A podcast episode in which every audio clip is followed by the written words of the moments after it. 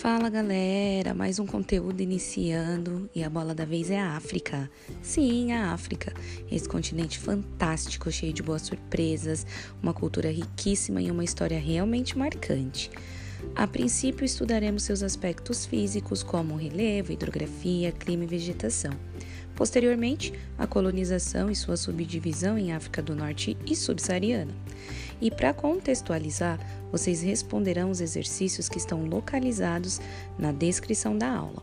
É fácil, basta copiar as perguntas em seu caderno e, com base em seus conhecimentos prévios, responder os exercícios.